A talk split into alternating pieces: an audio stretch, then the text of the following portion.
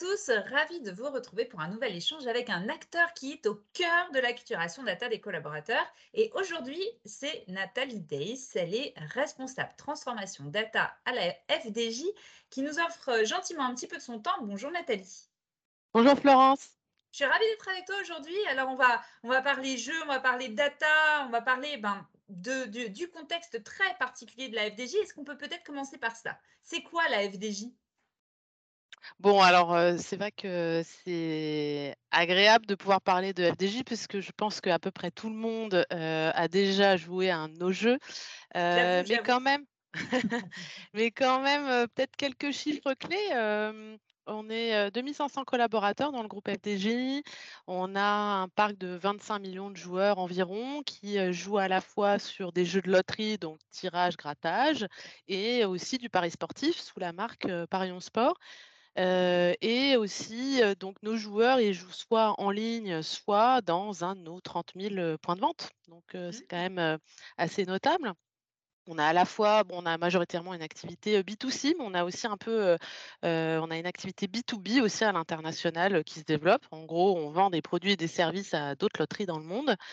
Et puis notre, aussi notre particularité, hein, et qui forcément induit des choses par rapport à notre stratégie data, c'est que on navigue entre des, une activité qui va être en monopole, donc sur la, la, loterie et le pari sportif en point de vente, et des activités qui sont ouvertes à la concurrence, principalement le pari sportif en ligne.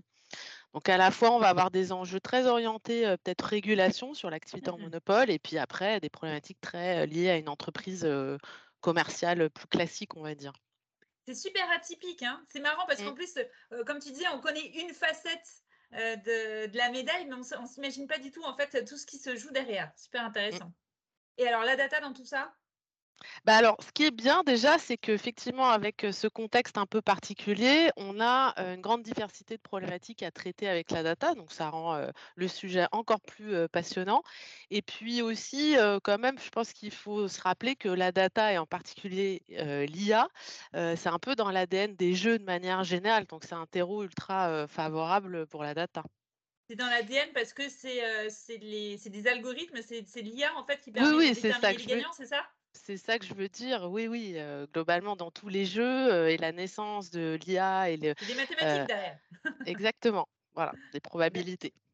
Exactement. Super. Alors, en quelques mots, quel est le rôle justement que tu et qu'on attend de la data au sein de la stratégie de ton entreprise qui est si particulière?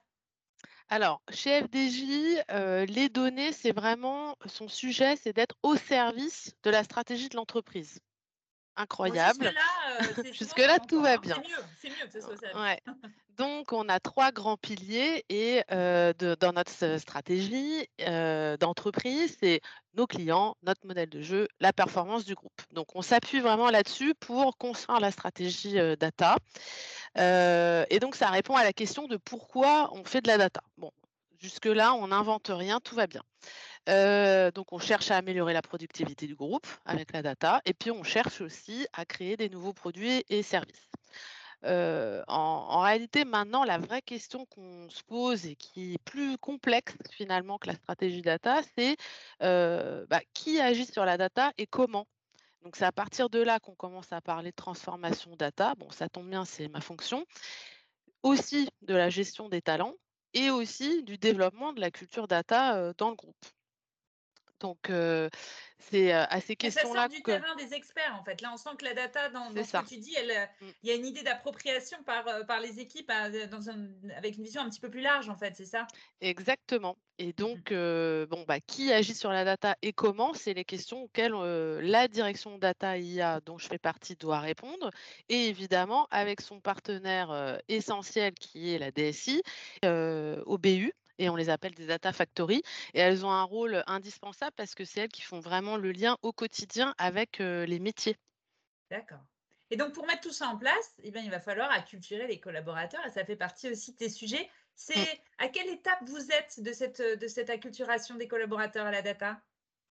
Moi, j'ai l'impression qu'on est un peu ancien parce que ça fait déjà deux ans, ça me paraît énorme, mais je ne sais pas. C'est pas faux, c'est pas faux. Hein. donc, ce qu'on constate en fait, c'est que bon, nos collaborateurs, évidemment, ils nous ont pas attendus hein, pour faire de la data. bien avant la création de la direction data, tout le monde faisait de la data chez FDJ. Le vrai sujet, c'était plutôt le sujet de la centralisation, de gouverner cette data, etc. Donc, les collaborateurs, ils sont déjà des utilisateurs chevronnés et à défaut, ils sont déjà très conscients et curieux du sujet.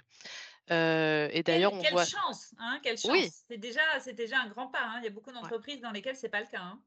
Alors, il y a des écarts, hein, évidemment, en fonction des profils. Euh, typiquement, euh, nos grands champions, c'est euh, à la fonction commerciale, c'est des, des gros utilisateurs de données. Ils utilisent de la donnée, ils nous l'expriment dans notre baromètre data tous les jours, voire constamment. ils sont 75%, voilà, à un usage très, très important. En revanche, ce qui est un peu plus problématique, c'est que on a encore un, un vrai clivage dans les usages à proprement parler, c'est-à-dire qu'on a encore côté expert data, forcément une vraie maîtrise des enjeux complexes de la donnée, qui est transverse, heu heu, avec et du coup qui guide notre transformation, heu, du socle technologique, de nos méthodologies projets qui changent aussi et aussi parce qu'il y a des nouveaux métiers qui émergent. Alors on se pose des questions sur, le ML engineer, où est-ce qu'on le met? Qu'est-ce qu'il fait exactement? Jusqu'où va son job par rapport au data engineer, par rapport au data scientist et cetera. Donc voilà, donc les experts data chez nous, ils maîtrisent très bien ces sujets-là, ils les manipulent tous les jours. Et puis à côté de ça, on a l'ensemble de ces changements en fait qui sont finalement assez peu accessibles aux collaborateurs. Logique, hein, chacun son métier aussi, bien entendu. Euh, et du coup, ils sont des gros utilisateurs, mais ils- leurs usages, ils restent encore très ancrés dans des routines. Ouais. Je fais un extract euh, de Business Object, par exemple. euh, et je le mets dans Excel, je fais mon data crunching et puis je vais faire un copier-coller dans PowerPoint. Bon, bah, ça, ça fait longtemps que c'est en place et donc ça, c'est des Ça voilà, des Ça, ça roule. ça roule, mais il y a sans doute, de la productivité à aller chercher, derrière, en fait, ces hein, habitudes. pouvoir. Ouais. Mmh ouais. Il y a, en fait, et le, le cran d'après, c'est une, une démocratisation plus large, en fait, de la, de la donnée, de l'accès à la donnée. C'est une vision aussi, une approche de la donnée qui soit différente? Je pense que c'est plutôt ouais, un, un mindset qui doit changer, c'est-à-dire que l'étape awareness, elle est bien engagée, il n'y a pas de souci. Euh, on a 96% de nos collaborateurs qui estiment que la data constitue un enjeu majeur pour mener la transformation des FDJ. Et d'ailleurs, on a bien progressé euh, là-dessus. Euh, maintenant, en fait, ce qu'on souhaite vraiment faire, c'est de pouvoir agir sur euh, Heu, l'engagement. C'est-à-dire que, OK, il y a un socle commun de connaissances data qui, heu, faut encore un peu consolider, qui existe. Hem, mais, comment on fait changer vraiment, les habitudes et le mindset? Comment on fait en sorte que les collaborateurs ont aient une démarche un peu plus, pour certains, plus analytique? Et comment on va chercher, plus de productivité en utilisant, bah, directement Power BI plutôt que de faire, Extract, Excel, PowerPoint, par exemple? Voilà. Ouais, très bien. Ça, c'est un sacré challenge. Mmh. Alors, pour profiter de ton expérience, hein, de, ces deux ans déjà euh, depuis lesquels vous travaillez sur ces sujets, est-ce que tu aurais un retour d'expérience très précis, une action d'acculturation, euh, soit qui s'est révélée plus riche ou plus héroïste que prévu, ou, ou par contre, euh, peut-être une difficulté que tu as pu rencontrer qui était peut-être inattendue au départ? Ouais, moi, ce qui m'a le plus marqué dans dans ma prise de poste, en fait, c'est que, heu, je pense qu'on a manqué un peu d'humilité au début. On a créé nos propres événements, heu, data. Donc, par exemple, on avait fait un chat live, heu, adressé à toute l'entreprise pour parler, du MOOC, Objectif IA, certains connaissent peut-être, qui qui est disponible sur Open Classroom, et qui a vocation, du coup, à acculturer la population française, à l'IA et qui est très bien fait d'ailleurs. Bon, on a eu un public, assez intéressé et finalement assez nombreux, mais c'est pas comme ça qu'on arrive à couvrir l'ensemble de l'entreprise. Donc assez rapidement, on s'est dit: «Non mais en fait, il faut juste qu'on s'appuie sur les temps forts de l'entreprise et qu'on y mette, de la voilà et qu'on y mette de la data dedans. Donc par exemple, tous les 5 ans, on a une grande convention qui est organisée, donc on avait un stand data d'ailleurs très beau, on en était très fiers. Je crois que d'ailleurs c'est nous qui avions le plus de mètres carrés pour présenter notre activité, donc c'est cool. Un métrique à suivre, le nombre de mètres Mmh. carrés du, du stand. Voilà et Et puis aussi, par exemple, chez FDJ, la mobilité interne est très valorisée. Donc, à cette occasion-là, quand ils parlent de mobilité, bon, c'est assez régulièrement, j'interviens pour parler des métiers de la data. Par exemple. Ça, je trouve que c'est un retour d'expérience qui est extrêmement précieux. D'ailleurs, je t'avoue, je me le suis déjà approprié. C'est-à-dire que j'ai déjà conseillé à un client, parce que c'est vrai que c'est souvent un réflexe euh, quand on réfléchit sur cette stratégie de se dire tiens on va créer des événements. C'est presque euh, le, chemin classique. Et le fait de se dire attends avant d'en créer déjà est-ce qu'il y a des choses qui existent déjà sur lesquelles qui ont déjà leur propre communauté qui ont déjà leur propre visibilité leur propre routine etc sur lesquelles je peux venir me positionner? Je pense que tu as raison c'est vraiment quelque chose qui, permet d'aller euh, plus rapidement à l'essentiel et, de mettre l'énergie directement au bon endroit en fait parce que créer donner envie à des gens de venir suivre un événement, etc., c'est énormément d'énergie. Donc, euh, on peut oui, puis ça maximise ton taux de couverture. Enfin, ça paraît essentiel en fait euh, de effectivement cette énergie investie. Il faut qu'elle touche euh, presque, enfin, atteindre les presque 100% des collaborateurs, quoi. Complètement. Alors, on, parlait tout à l'heure de l'indicateur du nombre de mètres carrés dans le salon, mais je suis sûre que tu en as d'autres, surtout des indicateurs fétiches à nous, à nous partager. C'est lesquels que tu, que tu suis le plus?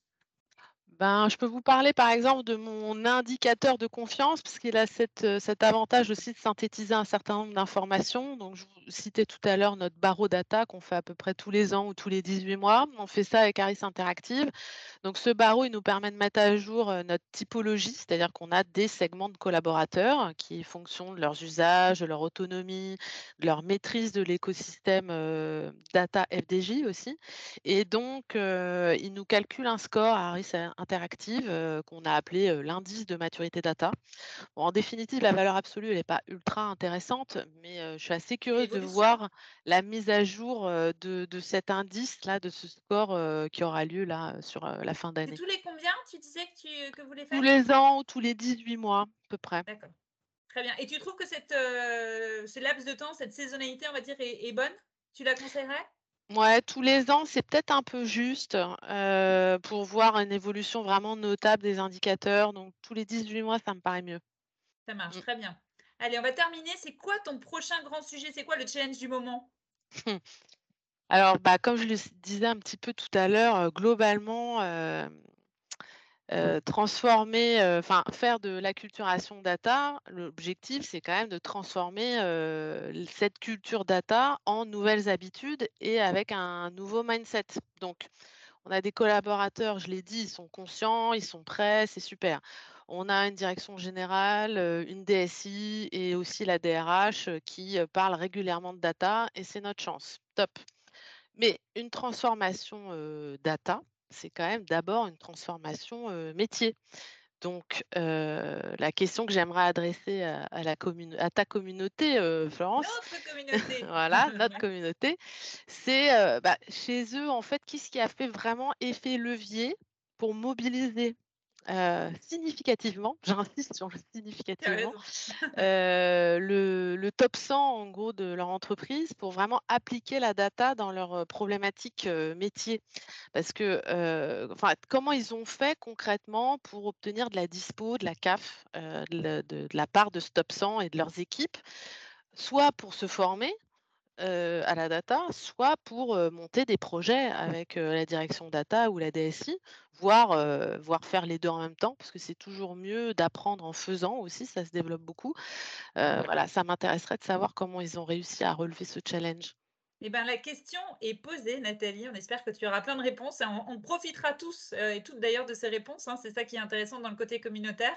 Merci beaucoup, Nathalie, d'avoir euh, donné ton temps, partagé euh, tes retours d'expérience, euh, tes challenges du moment. Et puis, de toute façon, on reste connectés. On, fait toutes les deux parties de la même communauté du Club Future Data. Donc, on reste connectés prêt. À bientôt. Merci beaucoup, Florence, pour ton invitation. Et à bientôt. À bientôt.